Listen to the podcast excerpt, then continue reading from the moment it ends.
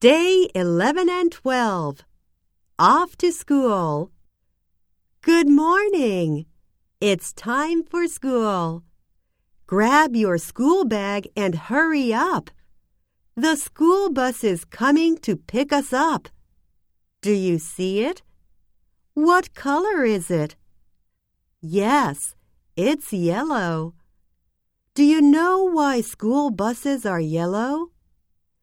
Yellow gets your attention faster than any other color.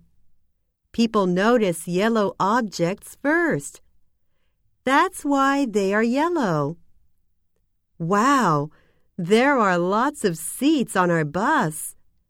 The kids are excited about going to school.